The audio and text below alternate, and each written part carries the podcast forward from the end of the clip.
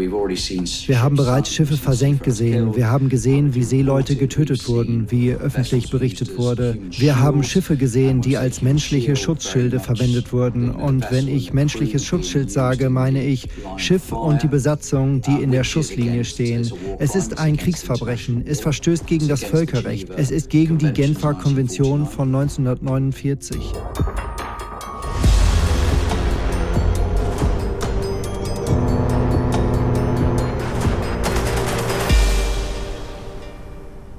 Hallo und herzlich willkommen zu einer neuen Folge Ocean Crime. Mein Name ist Maja und gegenüber von mir sitzt Madeleine. Moin.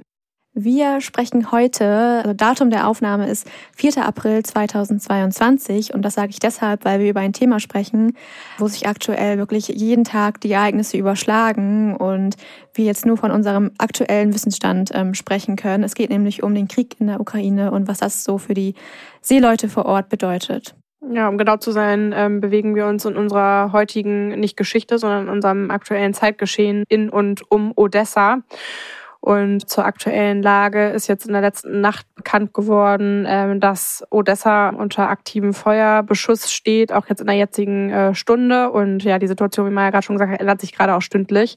Was jetzt noch viel stärker geworden ist, so wie man es jetzt rauslesen kann und raushören kann aus den Nachrichten, ist, dass sehr viele Zivilistinnen äh, im Land selber mit betroffen sind, was vorher noch nicht so stark bekannt war. Also es ändert sich gerade stündlich und wird halt ja eher schlimmer. Deswegen können wir zum jetzigen Zeitpunkt noch nicht sagen, wenn die Folge jetzt rauskommt. Das wird in ein paar Tagen sein, wie die Situation ist, nur dass ihr das einmal ähm, vorweg gehört habt. Wir haben für diese Folge ähm, mit David Hammond gesprochen. Das ist der Gründer und CEO von Human Rights at Sea und er war nämlich selber für einige Tage in der Ukraine vor Ort, in Odessa.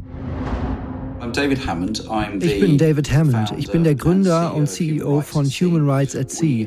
Wir sind keine Wohlfahrtsorganisation im maritimen Bereich, weil es da draußen bereits viele unglaubliche Organisationen gibt, die sich für das Wohlergehen von Seeleuten und FischerInnen einsetzen und natürlich auch im Rahmen der Flüchtlingsbewegung auf See arbeiten.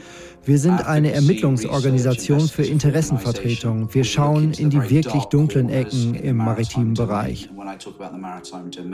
Und wenn ich über den maritimen Bereich spreche, meine ich von der Niedrigwassermarke an jeder Küste bis zu den Tiefwassergebieten der Meere und die Lieferketten zwischen den Küstenstaaten, Hafenstaaten und den Staaten, unter dessen Flagge die Schiffe registriert sind. Wir sind eine Organisation, die 2013 2013 als Idee geboren und im April 2014 gegründet wurde. Und im Mai 2015 zu einer in Großbritannien registrierten gemeinnützigen NGO wurde.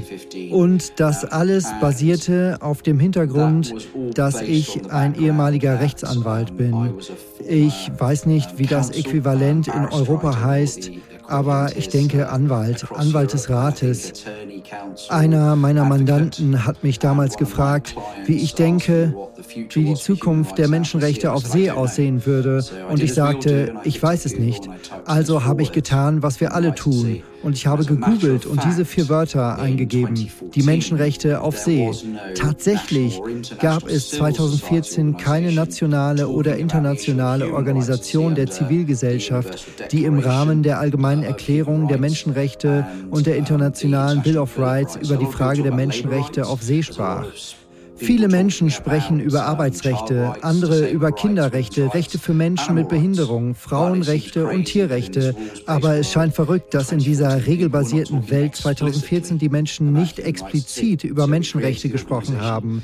Also haben wir die Organisation gegründet und sind nun acht Jahre jung. Und was wir tun ist, dass wir schwierige Probleme an erste Stelle rücken. Wir agieren als globaler Katalysator für Themen wie Gender auf See, LGBTIQ auf See, vermisste Seeleute, vermisste FischerInnen. Wir haben ein sehr breites Feld. Alles, was mit den Menschenrechten und den 30 grundlegenden Menschenrechten in der allgemeinen Erklärung zu tun hat, ist das, worum es bei uns geht.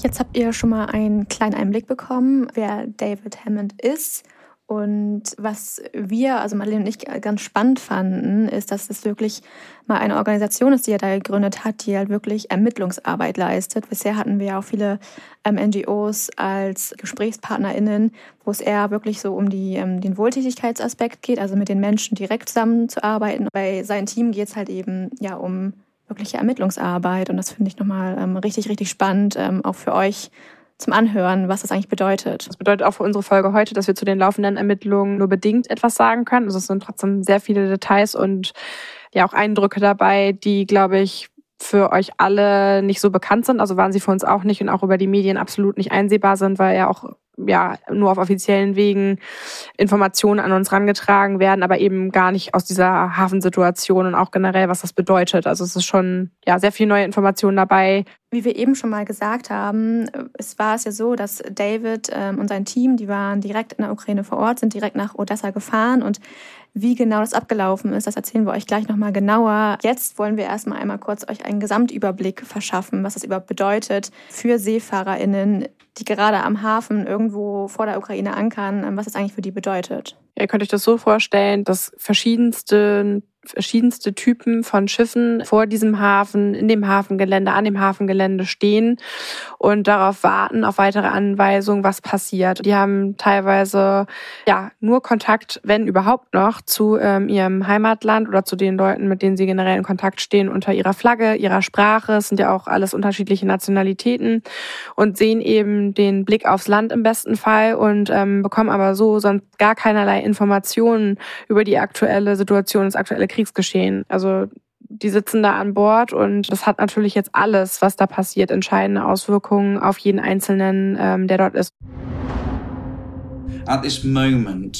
Derzeit wird geschätzt, dass über 140 Schiffe und mehr als 1000 Seeleute aufgrund der russischen Marineblockade oder Minen, die jetzt entdeckt wurden, im Asowschen Meer und im Schwarzen Meer festsitzen und nicht in der Lage sind, die ukrainischen Gewässer oder auch den Oberlauf des Bosporus zu verlassen. Um die Minen wird sich von der rumänischen und türkischen Marine gekümmert. Es gibt effektiv eine große Gruppe von ArbeitnehmerInnen auf See, die insgesamt 90 Prozent der weltweiten Waren auf der ganzen Welt bewegen. So ziemlich alles, die Sitze, auf denen sie sitzen, das Telefon, den Laptop, auf den sie gerade schauen, das alles kommt auf dem Seeweg. In der aktuellen Situation in der Ukraine gibt es mehr als 1000 Seeleute, die zwischen den Kämpfen gefangen sind. In Mariupol, wo jeder gesehen hat, was dort im Hafen passiert ist, einem sehr großen Hafen, gibt es Seeleute, die man nicht rausholen kann. Ihnen geht die Nahrung und das Wasser aus und sie befinden sich in einer verzweifelten Situation.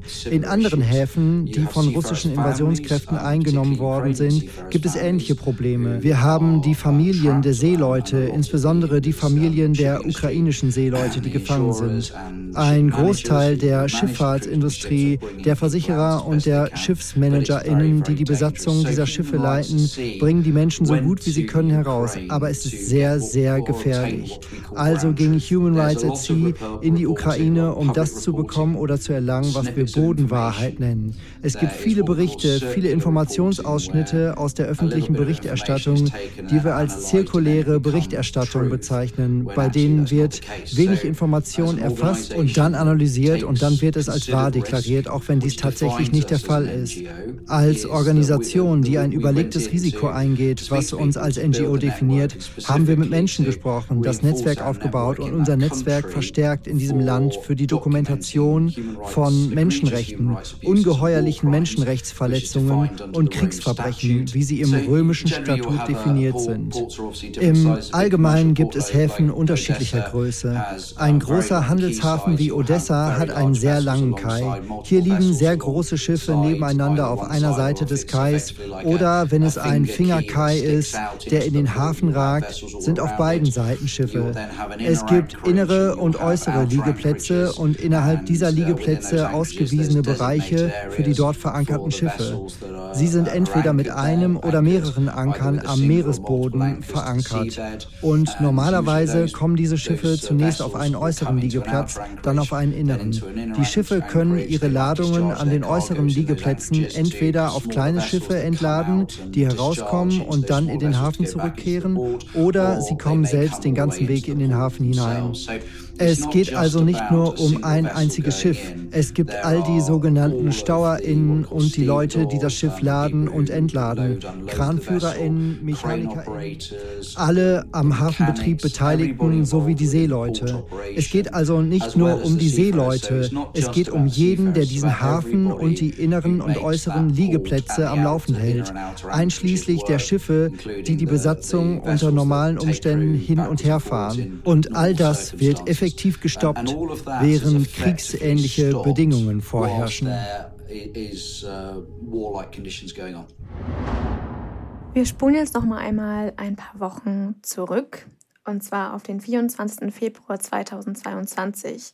Da hat nämlich Russland eine sogenannte militärische Sonderoperation eingeleitet. Und das militärische Sonderoperation müssen wir hier mal in Anführungsstrichen setzen, weil das eher ein Propagandawort ist. Ja, also wenn man sich in der Bubble bewegt, in der wir sind und super viel Medien gerade aktuell zum Krieg konsumiert, dann ist einem das, glaube ich, generell bewusst, dass Länder unterschiedlich Nachrichten kommunizieren, also auch den Inhalt darin und dass ähm, aktuell speziell seitens Russland da Propaganda hin betrieben wird, dass nicht von Krieg gesprochen wird. Also ähm, wir haben uns natürlich im Zuge der Recherche für diese Folge mit Ukrainerinnen und auch mit Russinnen unterhalten und gefragt, wie ist die Stimmung im Land, wie, wie fasst ihr generell durch die Medien, wenn ihr nur ähm, eure länderspezifischen Medien konsumiert, die Stimmung und auch die Situation ein. Und da war ganz klar die Aussage auch von äh, seitens der russischen ähm, Personen, mit denen wir gesprochen haben, dass kommuniziert wird, dass Nazis bekämpft werden in der Ukraine, dass was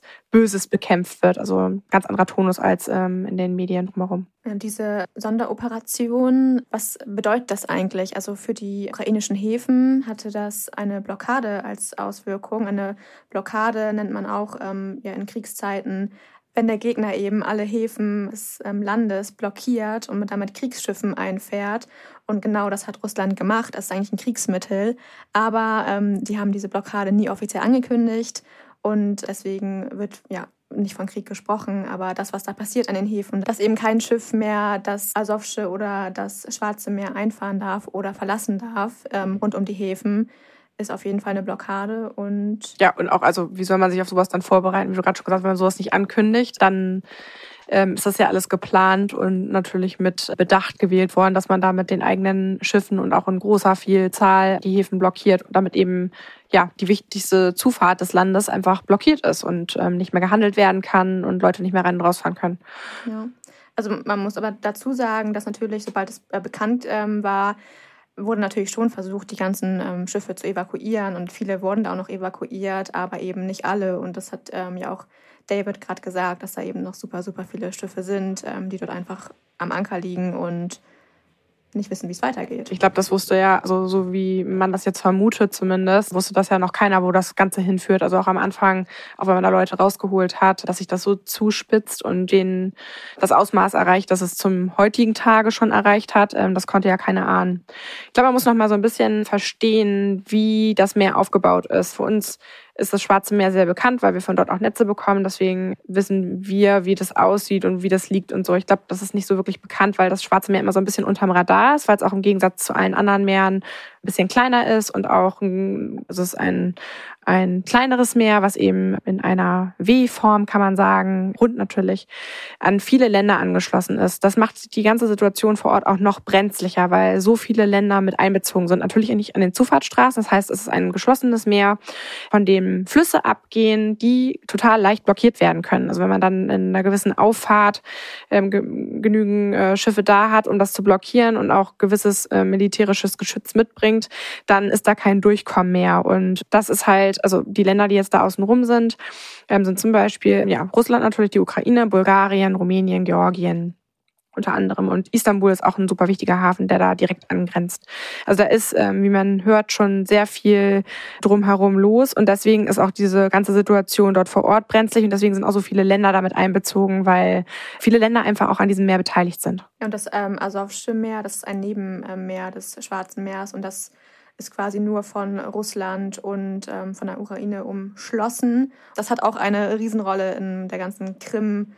Krim-Thematik gespielt, aber darauf wollen wir jetzt nicht näher eingehen, aber nur, dass ihr nochmal wisst, ähm, wo wir uns gerade befinden und wie es dort aussieht. Und es ist auch zu der jetzigen Zeit natürlich kalt. Also wir bewegen uns in Minusgraden. Also man kann da auch, ähm, falls die Frage später nochmal aufkommen sollte, auch nicht einfach, einfach schwimmen. Also es ist einfach eisekalt. Also.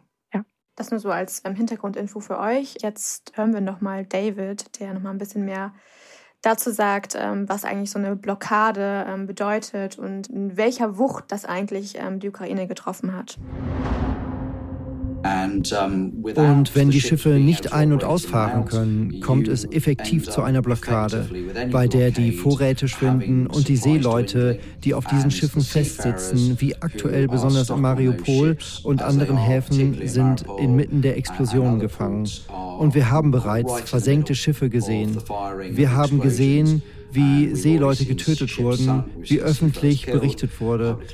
Wir haben Schiffe gesehen, die als menschliche Schutzschilde verwendet wurden. Und wenn wir menschliches Schild sagen, meine ich das Schiff samt Besatzung, deren Position in der Schusslinie ausgenutzt werden. Es ist ein Kriegsverbrechen. Es verstößt gegen das Völkerrecht. Es ist gegen die Genfer Konvention von 1949. Natürlich gibt es keinen Warenfluss in das Land und ebenso wenig gibt es einen Export von Waren.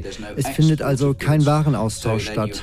Das geht mit einem Einkommensverlust einher, einem Verlust des Geldflusses, der in das Land hinein und aus dem Land herausfließt. Die Seeleute haben Einkommensverluste und viele von ihnen kommen zum Beispiel von den Philippinen, wo sie die Alleinverdiener innerhalb der Familie oder sogar der Großfamilie sind.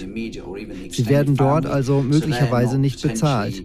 Viele SchiffsmanagerInnen und gute SchiffseignerInnen sorgen jedoch dafür, dass die Löhne Löhne im Rahmen ihres Versicherungsschutzes weitergezahlt werden. Auch wenn sie nicht versichert sind, dann werden gute SchiffseignerInnen die Löhne weiterzahlen. Aber wenn sie das nicht tun, dann werden die Seeleute im Stich gelassen. Und das ist der Punkt, an dem sie buchstäblich abgeschnitten von der Außenwelt sind.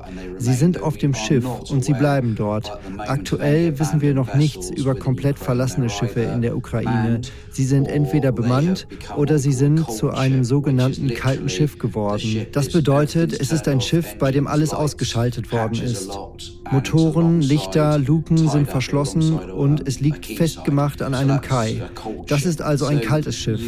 Dabei ist zu bedenken, dass es Probleme gibt, durch Istanbul, den Bosporus und ins Schwarze Meer zu gelangen. Was wir also haben, ist eine stark reduzierte, wenn nicht vollständige Einstellung des Handels innerhalb des Asowschen Meeres und des Schwarzen Meeres, was bedeutet, dass Waren nicht verschifft werden. Menschen werden nicht versorgt, Lebensmittel, Rohstoffe, Getreide kommen nicht heraus, Lebensmittel gehen nicht rein. Und genau dafür werden Blockaden im Krieg eingesetzt. Sie werden eingesetzt, um die Oppositionen zu zermürben. Das gab es in Europa schon im Mittelalter. Bis ins späte 18. Jahrhundert hinein wurde eine Seeblockade durchgeführt, indem man Städte umzingelte und die Bevölkerung aushungerte, bis sie kapitulierte. Das ist also Teil der Taktik hier. Besonders in Mariupol. Aber wie ich bereits sagte, wurde die Widerstandsfähigkeit der ukrainischen Bevölkerung unterschätzt, die diese Entbehrungen und das, was in den internationalen Medien als mittelalterliche Zustände beschrieben wurde, hinnimmt. Das heißt, keine Lebensmittel, kein Wasser, kein Zugang zu medizinischer Versorgung und Medikamenten. Die Menschen leben und überleben, wie sie können. Und das ist das Endergebnis einer Blockade und einer Einkreisung einer Stadt in einem Hafengebiet. Das hat halt nochmal viel weitreichendere Auswirkungen als in Anführungszeichen nur die Ukraine und die angrenzenden Länder. Also wir selber hierzulande in Deutschland merken, dass ähm, Preise für Öl oder für Mehl in die Höhe schießen. Aber was mir überhaupt nicht bewusst war, war, dass die Ukraine mit der größte ja, Weizenzulieferer ist weltweit. Und das bedeutet für Kontinente und Länder, die sowieso schon in einer Hungersnot sind und ähm, einen sehr großen Teil von dort aus beziehen, das war mir wirklich überhaupt gar nicht bewusst, dass sie in der bereits schon steckenden Hungersnot einfach noch in eine viel schlimmere Situation kommen. Die Situation verschärft sich aktuell vor Ort immer mehr. Täglich kommen immer mehr Menschen, die vorher noch Zugang zu dem äh, zu den Produkten hatten, noch mehr in Hungersnot und haben dieses Jahr ja die trockenste Zeit, die es in den letzten Jahren gab und können selber gar nichts anbauen und Also es verschärft sich einfach von Tag zu Tag, in dem dieser Hafen nicht genutzt werden kann. Ja, und wenn es so weitergeht, dann ähm, geht der Welt das Weizen aus. Ja, schrecklich und ähm, man kann sich noch gar nicht vorstellen, wie das jetzt ähm, weitergeht, wenn es so weitergeht. Ja, oder sich halt noch verschlimmert. Ne? Aktuell ist ja die Tendenz eher sogar, dass es noch schlimmer wird und sich jetzt auf jeden Fall gerade zuspitzt. Also ja, ja. zu den, zu den Seeleuten, ähm, von denen wir ja ähm, eigentlich in dieser Folge sprechen, es ist eben so, dass da jetzt inmitten dieses ähm, Gefechts sind halt wirklich super, super viele unschuldige Seeleute, die gar nichts damit zu tun haben, aus zahlreichen Nationen, deren Ziel es ja eigentlich nur war, ihre rechtmäßige Tätigkeit irgendwie auszuüben. Aber jetzt ähm, werden ihre Menschenrechte verletzt, ihr Leben ist ernsthaft bedroht, sie können ihr Recht auf Heimreise nicht, an, nicht wahrnehmen, sie begeben sich die ganze Zeit in Gefahr. Und das, obwohl sie die letzten zwei Jahre schon enorm gelitten haben wegen der Pandemie, die ja auch wirklich verheerende Auswirkungen ähm, auf diese ganze Seebranche hatte. Ja, und dazu kommt ja noch diese Ungewissheit. Ne? Ich glaube, das macht einen am meisten fertig, wenn man sowieso schon in einer Situation ist und nicht weiß, was man morgen essen soll. Ähm, das Öl geht aus und man kann, man hat kein Internet. Man hängt quasi wirklich auf diesem Schiff und weiß, man kann definitiv nicht runter. Und wenn man runterkommt, wird man ja gegebenenfalls erschossen. Man kann auch nicht schwimmen. Man kommt, äh, man hat einfach eine super aussichtslose aussichtslose Situation und ähm, kann nicht mal mit zu Hause kommunizieren, obwohl man so nah an Land ist wieder. Also man sieht ja auch ähm, vor allen Dingen jetzt gerade, speziell jetzt seit gestern, da fliegen Bomben, da gibt's, ähm, da brennt's neben einem. Man kann sich gar nicht vorstellen, glaube ich. Also nee, nicht glaube ich. Das kann man sich einfach nicht vorstellen, weil man nicht in derselben Situation ist. Stellt euch vor, ihr habt einen Schuppen in eurem Garten oder eine Garage. Dort seid ihr drin mit einem Bett, ohne Essen, ohne Wasser, ohne Verbindung zur Außenwelt, ohne Internet, ohne Facebook. Und dann überlagert das mit Gewehrfeuer und Explosionen, die ihr draußen hört. Dazu kommt die Ungewissheit dessen, was mit euch passieren wird. Einfacher kann ich es nicht beschreiben. Bei den Schiffen ist es so, dass viele Schiffe nicht genug Treibstoff haben, um ihre Motoren zu betreiben. Daher haben sie keinen Strom, sodass sie keine Wärme haben. Man muss auch bedenken, dass der Frühling erst noch kommt. Als wir dort waren, war es in den meisten Nächten rund minus sieben Grad. Ihr seid also in einem Stahlrumpfschiff. Geht mal bei minus sieben Grad draußen in euer Auto, ohne dass eure Heizung eingeschaltet ist, ohne Kraftstoff für Wärme oder Essen. Dann erhaltet ihr vielleicht einen sehr kleinen Einblick, wie es für sie ist. Und dann gibt es Rohrbrüche, weil die Rohre gefroren sind, weil die Motoren nicht betrieben werden können, weil sie nicht genug Kraft Kraftstoff haben. Daher ist in den Mannschaftsräumen keine Wärme oder Heizung.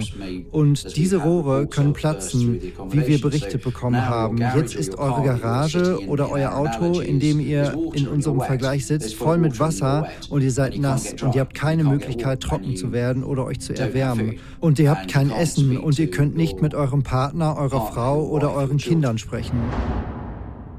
Ich habe ja gerade schon mal gesagt, dass da eben eigentlich nur unschuldige Leute in diesen Schiffen sitzen, die da jetzt betroffen sind.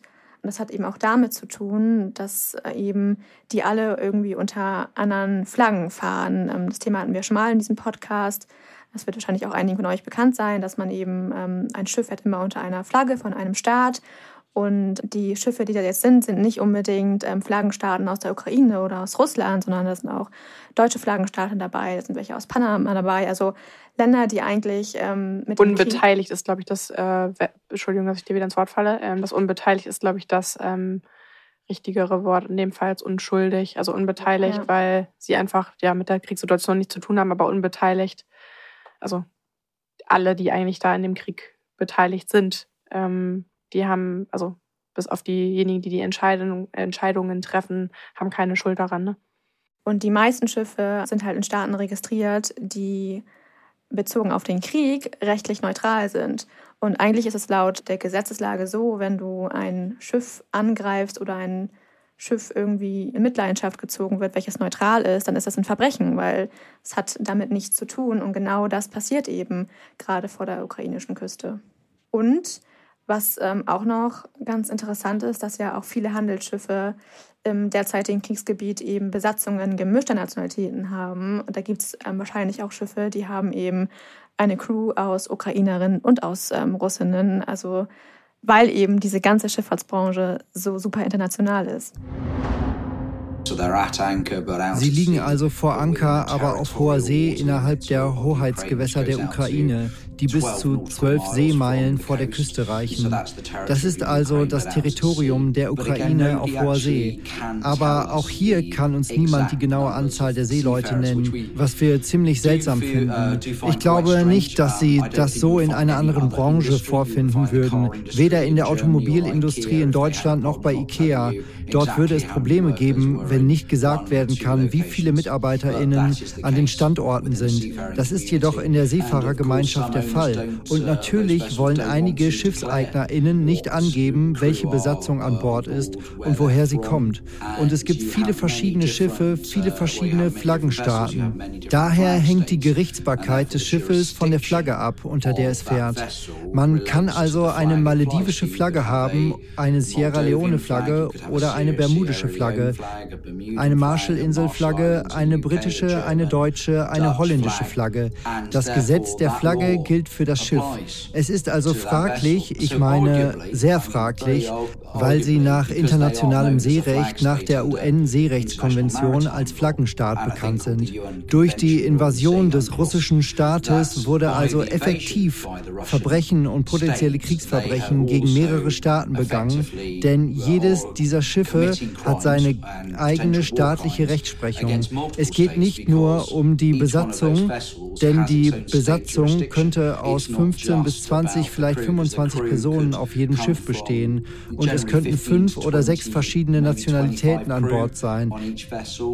Es geht also auch um die Nationalität der Seeleute und die Staaten, die sich um ihre BürgerInnen an Bord eines Schiffes sorgen, das vielleicht in einem ganz anderen Land registriert ist.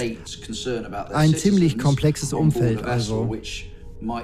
Und natürlich gibt es Gruppen russischer Seeleute, die sich immer noch in der Ukraine aufhalten. Ihre Aufenthaltsorte werden nicht bekannt gegeben, weil wir nicht wissen, wie sie behandelt werden. Sie sind in einem fremden Land in Gefahr. Uns liegen Informationen vor, wonach viele russische Seeleute mit der Invasion nicht einverstanden sind. Aber natürlich werden wir ihre Namen nicht nennen, aus Angst vor Konsequenzen. Aber uh, aus unserer Sicht ist ein Seefahrer ein Seefahrer. Das muss man sich wirklich auch nochmal richtig bewusst machen. Also jeder direkte Angriff auf Zivilistinnen ist ein Kriegsverbrechen. Das ist einfach Fakt. Und deswegen haben wir nochmal die Definition eines Kriegsverbrechens nochmal zusammengefasst. Wir packen dazu den Link auch nochmal in die Show Notes. Und gerade weil es eben ein Kriegsverbrechen ist, was da gerade passiert, sind eben die MitarbeiterInnen von Human Rights at Sea ähm, in die Ukraine gefahren, um eben die Auswirkungen des Krieges auf die Seeleute zu untersuchen und um Hilfe zu leisten. Und da steigen wir jetzt auch endlich ein. Wir mussten sicherstellen, dass wir autark sind, weil wir nicht wussten, ob wir genug Treibstoff hatten. Wir nahmen also zusätzliche Lebensmittel und medizinische Hilfsgüter mit, die wir dort verteilten, wo wir der Meinung waren, dass sie den Menschen helfen konnten. Wir sind nur außerhalb der Ausgangssperre umgezogen. Wir befanden uns in einem Kriegsgebiet, in dem man nicht versucht, Tourismus zu betreiben. Wir waren uns über unser Ziel sehr im Klaren. Wir hatten ein Team vor Ort, das uns empfing und das auch an den Kontrollpunkten für uns sprach.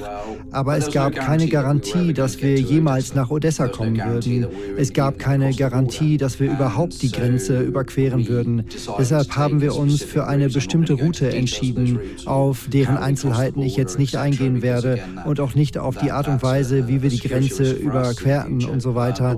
Denn auch das ist ein Sicherheitsrisiko für uns in der Zukunft. Aber wir wir haben sie ausgehandelt und es war ein schrittweiser Ansatz, eine sogenannte Go-No-Go-Route. Und in jeder Phase gab es einen Entscheidungspunkt, sei es an einer Kreuzung, einem Kreisverkehr, einem weiteren Kontrollpunkt, ob wir weiterfahren oder umkehren sollten. Also planen im Detail. Es gab auch viel Unterstützung im Hintergrund. Ein hervorragendes Team innerhalb meines Führungsteams, das 24 Stunden am Tag zur Verfügung stand, in Schichten arbeitete und mit denen hin und her kommuniziert wurde. Die Routen, die wir genommen haben, waren das, was wir Choke Points nennen. Hätte es also einen Angriff gegeben, wäre uns der Weg versperrt gewesen. Wir mussten also entscheiden, wo unsere Evakuierungswege liegen.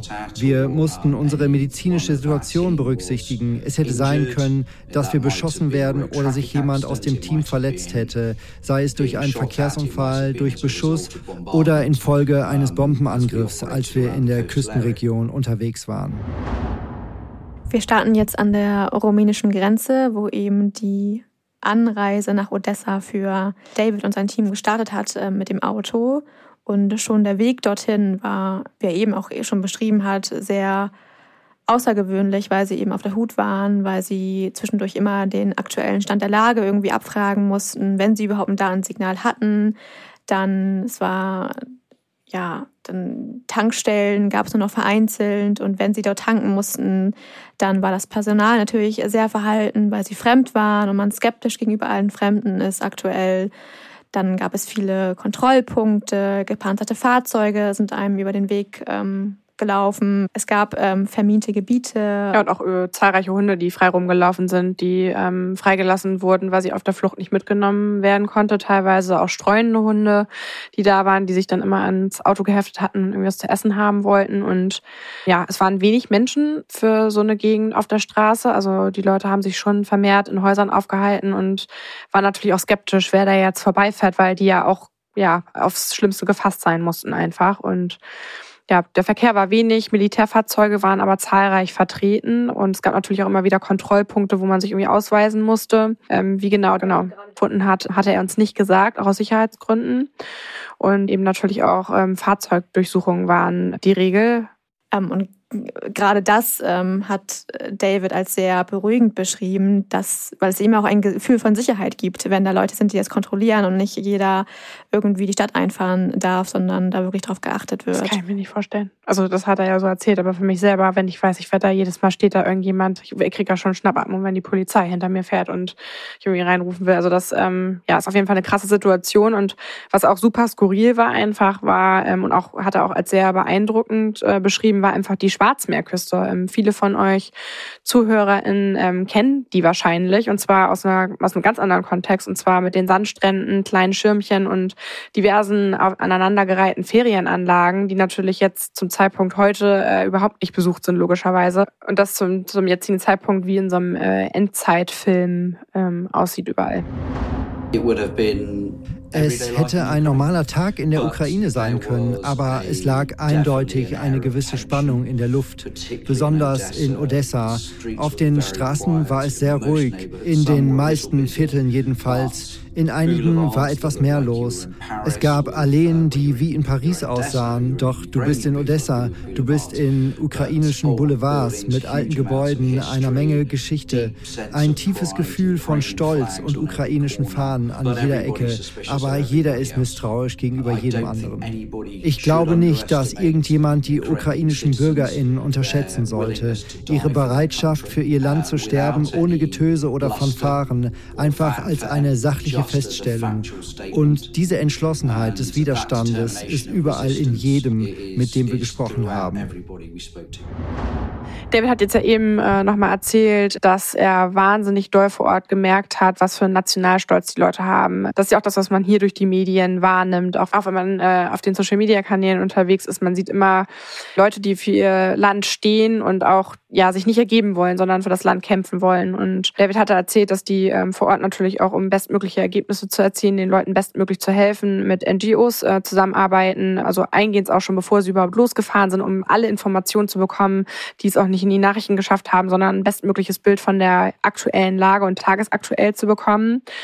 Und in dem Bemühen, Flexibilität und Mobilität aufrechtzuerhalten, haben sie sich dann mit ganz vielen wichtigen Leuten vor Ort getroffen, unter anderem mit einem großen Schiffsmanager oder einem hochrangigen Gewerkschaftsfunktionär und haben auch Interview bei einem örtlichen Fernsehsender gehabt. Also um wirklich ja, alle Sichtweisen gut abzudecken und ein gutes Bild der politischen Lage zu haben, aber auch die Kanäle zu nutzen, die vor Ort schon offen sind und die schon erarbeitet wurden. Weil wenn man sonst als NGO in so einem Land, in dem eine unklare Situation vor Ort vorherrscht, vorkommt und dann den Leuten helfen möchte, fängt man ja wieder bei Null an. Sonst ist es schon der bestmögliche Weg, um die Leute dort vor Ort zu unterstützen. Ja, und sie haben sich noch mit einem anderen örtlichen Schiffsmanager getroffen, wo er die Situation so ein bisschen beschrieben hat. Und das klingt irgendwie, ja, einfach paradox, so ein bisschen. Also äh, es ist Frühlingswetter, ähm, sie trinken ganz normalen Kaffee zusammen und der blaue Himmel spiegelt sich in diesen rostfarbenen Panzer, der da direkt steht mit den Tarnnetzen. Also das, ich glaube, das spiegelt nochmal ganz gut, gut wider, wie, wie da gerade die Situation in Odessa direkt ist oder wie sie zu dem Zeitpunkt ähm, war. Jetzt ist es ja wieder ganz anders. Und in diesem Café hat er dann eben das Telefon von diesem Schiffsmanager bekommen und hat mit einem ersten Offizier direkt an Bord an einem der Schiffe gesprochen und er hat nochmal gesagt, wie, wie krass die Situation ist. Also es fehlen Vorräte, Trinkwasser. Es sind äh, Rohre geplatzt. Die Unterkünfte der Besatzung ist teilweise überflutet. Die arbeiten teilweise 20 Stunden am Tag, um irgendwie alles am Laufen zu halten. Ja, das ist Winter, ne? Also es, es ist, Winter. Ähm, sind, das sind äh, Stahlschiffe. Ähm, es ist eisekalt, man kann nicht heizen und ja, also die Leute sind in einer lebensbedrohlichen Situation und kämpfen jetzt schon seit mehreren Tagen oder äh, speziell in den letzten Wochen oder in der letzten Woche hat sich das ähm, verschärft, hat er erzählt. Aber jetzt wird's halt, jetzt ist es wirklich brenzlig. Also da ist ja bald wirklich alles verloren, wenn den Menschen nicht geholfen wird. Ja, und wir haben das jetzt schon, glaube ich, mehrmals gesagt, aber man muss es wirklich, also wahrscheinlich sind jetzt hier in dieser Folge ein paar Doppelungen, wo wir es nochmal und nochmal sagen, aber es ist uns eben ein ein Anliegen mit dieser Folge auch, einmal darauf aufmerksam zu machen, was dieser Krieg eben auch für Seeleute bedeutet, weil das ist in den Medien eben was, was nicht so krass beleuchtet wird, weil natürlich äh, so viel gerade da passiert, dass man gar nicht weiß, worüber man, worüber man als erstes berichten soll. Und deswegen ist es auch so wichtig, dass wir diese Folge hier gerade machen und euch darüber auch aufklären, damit das eben nochmal ja, mehr Gehör findet. Jetzt stellt sich natürlich die Frage, was kann man jetzt machen, um diese ganzen Schiffe dort wieder zu befreien? Und als Reaktion auf diese humanitäre Krise hat die International Maritime Organization eine außerordentliche Tagung ihres Rates gehabt, um eben genau das ähm, zu besprechen. Und ein Lösungsansatz ist die Einrichtung eines blauen, sicheren Korridors, Blue Safe Corridor. Und was das genau bedeutet, hat David uns mal erklärt. Wenn ihr euch also vorstellt, mit einer Fähre in einen Hafen zu fahren, dann fahrt ihr in einer bestimmten Spur in den Hafen ein. Das Schiff fährt in einer bestimmten Spur und auf beiden Seiten sind rote und grüne Bojen angebracht, die den Kanal markieren. Die Fahrrinne wird durch Bojen markiert. Wenn ein Kanal geräumt wird, wird ein bestimmter Kanal mit einer bestimmten Tiefe und Breite von allen Minen befreit. Und was dann passiert ist, dass das dann in einer Mitteilung an Seeleute veröffentlicht wird. Das ist eine internationale Erklärung mit der Lage des Kanals mit Breiten- und Längengrad, so dass er mit GPS-Fixes auf elektronischen und Papierkarten eingezeichnet werden kann. Bei Minen werde ich jetzt ähm, hellhörig, weil wir haben uns natürlich ähm, bei diesem Thema auch viel mit ähm, nicht nur mit Landminen, sondern auch Seeminen beschäftigt.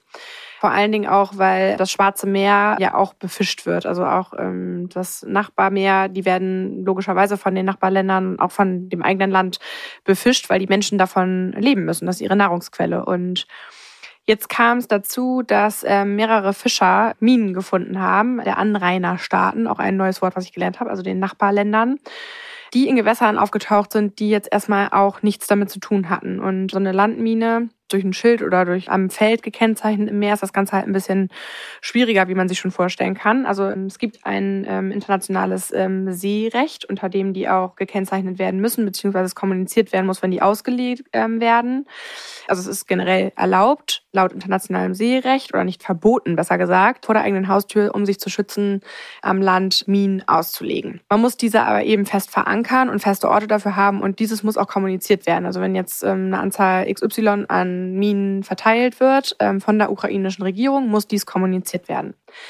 Das ist jetzt ein besonders interessanter Fall, weil es jetzt eben Minen gab, die sich ähm, eventuell angeblich durch Aussage ähm, verschiedener Medien, aber das ist nicht bestätigt, im Sturm losgerissen haben. Und äh, es gab einen äh, Vorfall, der jetzt auch ein anderes Land mit einbezieht, unter anderem, nämlich die Türkei. Und zwar wurde in der Meerenge zum Bosporus, also bei Istanbul, wo eben ein sehr wichtiger, eine sehr wichtige Zufahrtsstraße, auch eben speziell was die Weizenverteilung äh, in einzelnen Ländern und weltweit bedeutet, blockierte, weshalb auch die Schifffahrtsstraße ähm, dort blockiert wurde und diese Mine eben gesprengt wurde. So. Das, äh, also diese Mine wurde neutralisiert und ähm, jetzt ist aber natürlich erstmal schon mal ein Land mit einbezogen, was erstmal gar nichts, nicht gar nichts, aber nicht äh, direkt damit zu tun hat. Das ist schon mal sehr interessant. Und ähm, auch rumänische Streitkräfte haben Anfang der Woche oder beziehungsweise ein Fischer hat eine Mine entdeckt, die dann eben von rumänischen Streitkräften eben auch gesprengt worden ist, die auch in rumänischen Gewässern äh, zu finden war. Diese Minen sind Ankertauminen meistens. Also es gibt auch verschiedene Formen von Minen. Die sind ähm, bojenähnlich. Der einzige Unterschied ist, und das ist ein ganz wichtiger, die werden an einem an einer Ankerkette festgemacht, an einem Anker und treiben. Das heißt, man sieht die nicht. Und die gehen dann eben bei Kontakt in die Luft. Jetzt ist es so, dass es dort ähm, generell in dem Meer viele Ankerminen gibt oder Ankertauminen gibt, ähm, auch schon sehr, sehr lange, auch welche, die nicht in Gebrauch sind, auch schon von vor 50 oder auch 60, 70 Jahren, die generell auch schon Spuren aufweisen, dass man eben definitiv sagen kann, dass die alt sind. Das heißt, es ist jetzt eine Mischung aus alten und neuen Minen, aber die alten sind teilweise in ihrer Funktion eingeschränkt, also auch teilweise gar nicht scharf gestellt, aber es gibt auch darunter scharf gestellte Minen. Das heißt, es ist super undurchsichtig jetzt gerade, wer welche Minen gelegt hat. Und was ähm, in diesem Fall sehr interessant ist, ist, dass, wenn man sich die Karte anguckt, die Ukraine einen sehr großen Teil des oberen Schwarzen Meeres abdeckt. Das heißt, alle Minen, die da gefunden werden aktuell, sind natürlich jetzt seitens der russischen äh, Berichterstattung sehr leicht der Ukraine zuzuordnen. Zum einen, weil man sagt, es sind ukrainische Schriftzüge auf diesen Minen, die gefunden wurden, unter anderem zu sehen. Jetzt kam aber der Fall dazu, also die Ukraine hat sofort gesagt, dass das nicht der Fall ist, dass das nicht deren Minen sind ähm, die da gefunden wurden oder die auch ähm, Bosporus gefunden wurden. Aber das sind Minen, die alte Schriftzüge aufweisen, die unter anderem, da jetzt Teile von der Ukraine in russischem Besitz sind, eben der Krim angehören und seit äh, ja jetzt spätestens ein paar Wochen ähm, die Minen auch im Besitz von russischen ähm, Streitkräften sind. Das heißt, es kann eben so gut sein, dass da steht jetzt Aussage gegen Aussage, dass eben die ukrainischen Minen, die auch in der Ukraine gelagert wurden, eventuell durch ähm, russische Streitkräfte im Meer ausgelegt worden sind. Denn, also die Vermutung kann auf beiden Seiten nicht bestätigt werden, aber es, es steht eben im Raum, die werfen sich jetzt eben beide Seiten vor, dass eben das ähm, humanitäre Völkerrecht, gegen das humanitäre Völkerrecht verstoßen wird, weil ähm, äh, die Ukraine sagt, ähm, das sind nicht unsere Minen, die wir jetzt ausgelegt haben, weil alle, die wir ausgelegt haben, haben wir schon kommuniziert.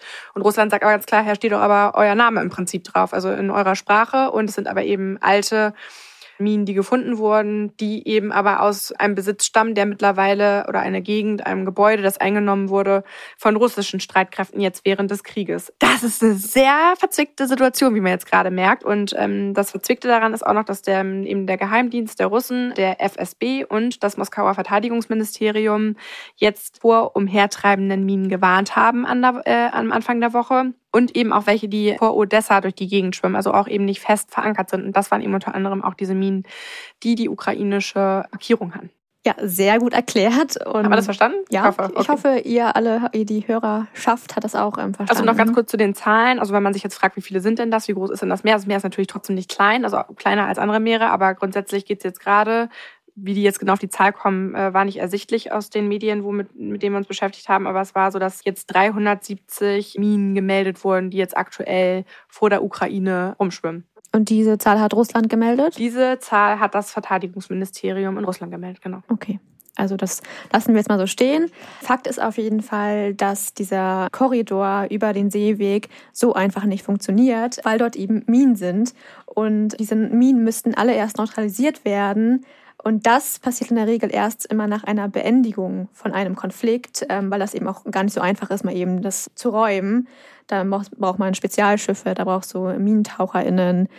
Also. Naja, und es kann halt viel passieren. Also, wie man jetzt gerade sieht in, in dem Beispiel im Bosporus, da ist auf einmal eine Mine im ja. Kanal, äh, wo andere Unternehmen irgendwie mit oder andere Länder mit reingezogen werden, auch also Unternehmen in dem Fall deswegen, weil Reedereien sich jetzt in so einem Kriegsgeschehen zum Beispiel gegen sowas nicht absichern können und dass auf, äh, darauf hingewiesen wird, dass auf eigene Gefahr in diesen Gewässern transportiert wird und auch gefischt werden kann und darf, meinetwegen, aber man mischt sich halt einfach komplett ins Kriegsgeschehen ein, vor allem wenn da auf einmal ein Boot hochgeht oder ein Schiff auch eines anderen Flaggenstaates oder eines anderen angrenzenden Landes, dann kann auch mal schnell eine Übersprungshandlung passieren, die wir uns natürlich alle nicht wünschen. Ja, und jetzt stellt sich natürlich die Frage, wenn ein äh, sicherer ähm, blauer Sicherheitskorridor nicht nicht möglich ist, äh, welche Alternativen gibt es dann? Und da schlägt ähm, die IMO dann den ähm, Weg übers Land vor, wo es aber auch, ja, wie wir jetzt auch schon in den letzten Tagen ähm, gehört, gesehen haben, nicht so einfach ist, einfach über Land dann zu, zu fliehen oder einen Korridor aufzustellen. Ja, ist halt immer dann wirklich äh, situationsabhängig und sowas muss man ja auch planen. Also wenn man dann jetzt durch die, die Gespräche jetzt auch mit David und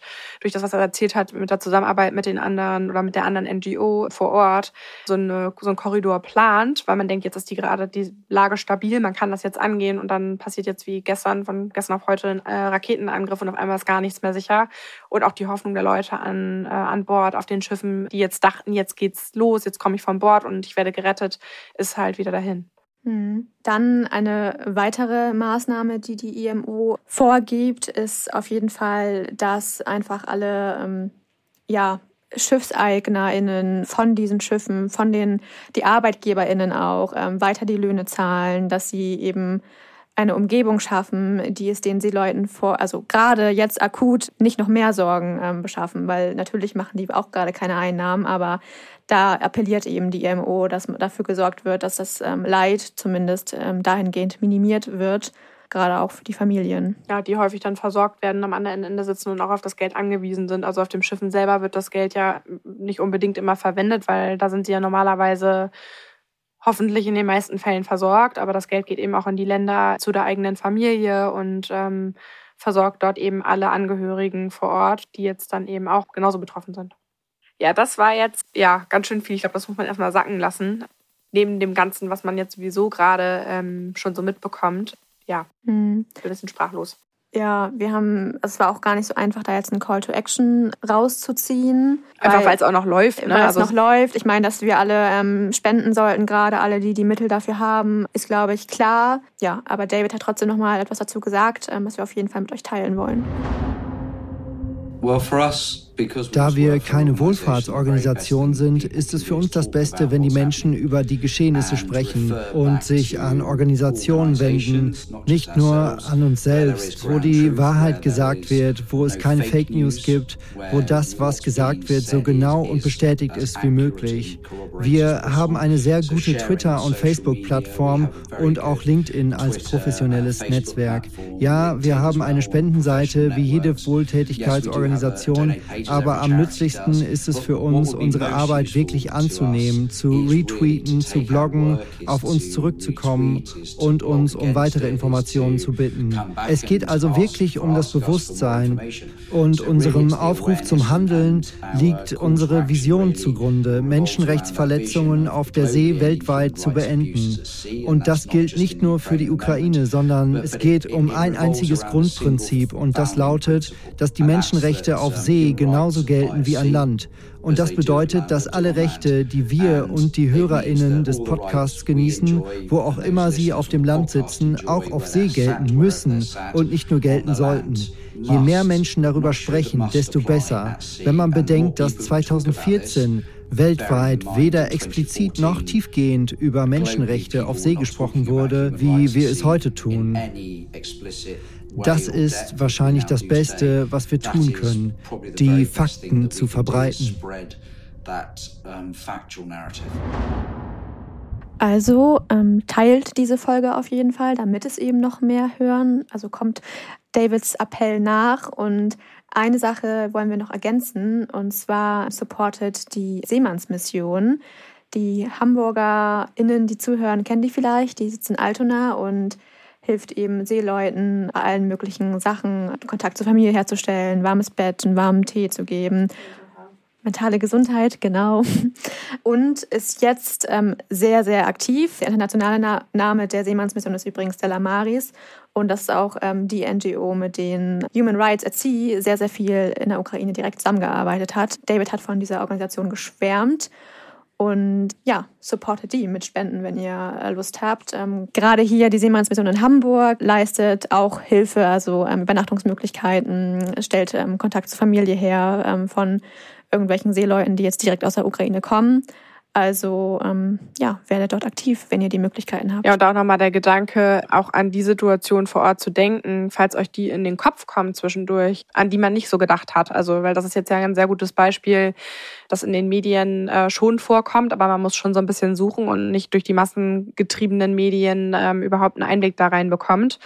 Wie gesagt, es ist ja auch eine Situation, die gerade noch brandaktuell ist und sich ähm, täglich verändert. Und wir sind, ähm, das haben wir eigentlich ja schon mal gesagt, jetzt keine Spezialistinnen in dem Gebiet, aber wir haben uns sehr ähm, detailliert mit dem Thema auseinandergesetzt und waren ja, schockiert, dass es noch so viele andere Themen rund um den Krieg, also es ist ja auch Krieg, aber rund um die Medien gibt, die wir so täglich konsumieren und die uns äh, leicht zugänglich sind. Deswegen, ja, schaut auch gerne mal mit einem wachen Blick auch mal links und rechts, ob euch vielleicht noch was auffällt, wo ihr helfen könnt, wo vielleicht noch gar nicht so die Unterstützung da ist. Ähm, wir wollten euch einmal fragen, wie euch die Aufnahme gefallen hat, weil wer es vielleicht gemerkt hat, es hat sich ein bisschen geändert zu den Aufnahmen, die wir ähm, bis jetzt hatten. Und zwar haben wir die Übersetzung ein bisschen anders gestaltet. Wir hatten vorher immer den englischen Text gehört und dann haben wir den immer übersetzt mit unseren Worten und in die Unterhaltung mit einfließen lassen. Und bei dieser Folge habt ihr die Übersetzung auf dem gesprochenen Wort gehört. Deswegen sind wir ganz gespannt, wie ihr das findet. Wir wollten das einmal so probieren, um Doppelung zu vermeiden und es vielleicht noch angenehmer ist, also quasi den O-Ton, da der Podcast sowieso auf Deutsch ist, mitzubekommen und mitzufühlen und auch die Stimmung der Stimme mitzubekommen, aber eben nichts ähm, doppelt zu hören, vor allen Dingen für die Leute, die es irgendwie verstehen, also die dann Deutsch und Englisch doppelt erzählt bekommen. Also könnt ihr ja mal einen Kommentar da lassen, gerne auf Social Media ganz einfach oder uns auch gerne eine E-Mail schreiben und ja, bewertet uns natürlich gerne, so bekommen wir auch mehr Sichtbarkeit. Aktiviert die Glocke, dass alle, die uns äh, regelmäßig hören, auch immer über die neueste Folge ja, auf dem Laufenden sind. Und ein kleiner Verweis zu einer anderen Folge, und zwar war das unsere Folge mit Mohammed, eine der ersten Folgen. Und der war für mehrere Jahre auf einem Schiff gefangen und konnte dieses Schiff nicht verlassen. Also eine ähnliche Situation von den Rahmenbedingungen, wie es gerade vielen Seemannsleuten dort geht. Ich glaube, man ähm, kann sich damit gut reinfühlen, ähm, weil da in der Folge sehr gut klar geworden ist, wie die Personen sich an Bord fühlen, ja. Deswegen da ähm, sonst gerne nochmal reinhören. Ähm, sehr emotional die Folge. Und ja, in diesem Sinne verabschieden wir uns von dieser wirklich harten Kost. Ja, so ist es halt leider. Ne? Also wir wollten auch deswegen nochmal die aktuelle Folge oder die aktuelle Situation mit einbeziehen, weil es ja alle umtreibt und beschäftigt. Und ich finde, auch wenn man sich äh, freiwillig einen Crime-Podcast reinzieht mit dem Schlimmen, was da draußen alles noch neben dem Krieg passiert, ja, kann man das Thema halt nicht ähm, außen vor lassen, logischerweise. Und wir sind in einer privilegierten Situation, darüber berichten zu können und hatten jetzt den Kontakt und die Chance. Auch nochmal hier danke, dass ähm, David sich mit uns unterhalten hat, ähm, weil der einfach auch gerade wichtige Sachen zu tun hat. Und das geht ja auch noch weiter. Also unterstützt ähm, die Arbeit von ihm und ähm, bis zur nächsten Folge. Tschüss. Ocean Crime ist eine Produktion von Bracenet in Zusammenarbeit mit Klangmagneten und Flying Podcast. Hinter Mikro sitze ich, Madeleine von Hohenthal. Und ich, Maya Löwedal. Die Inhalte unseres Podcasts haben wir aus erster Hand und wurden mit größter Sorgfalt recherchiert. Für die Richtigkeit, Vollständigkeit und Aktualität der Inhalte können wir jedoch keine Gewähr übernehmen. Wir schließen jegliche Haftung für das Offenlegen von geheimen Informationen aus und wir können keine Haftung für eventuelle Folgen übernehmen.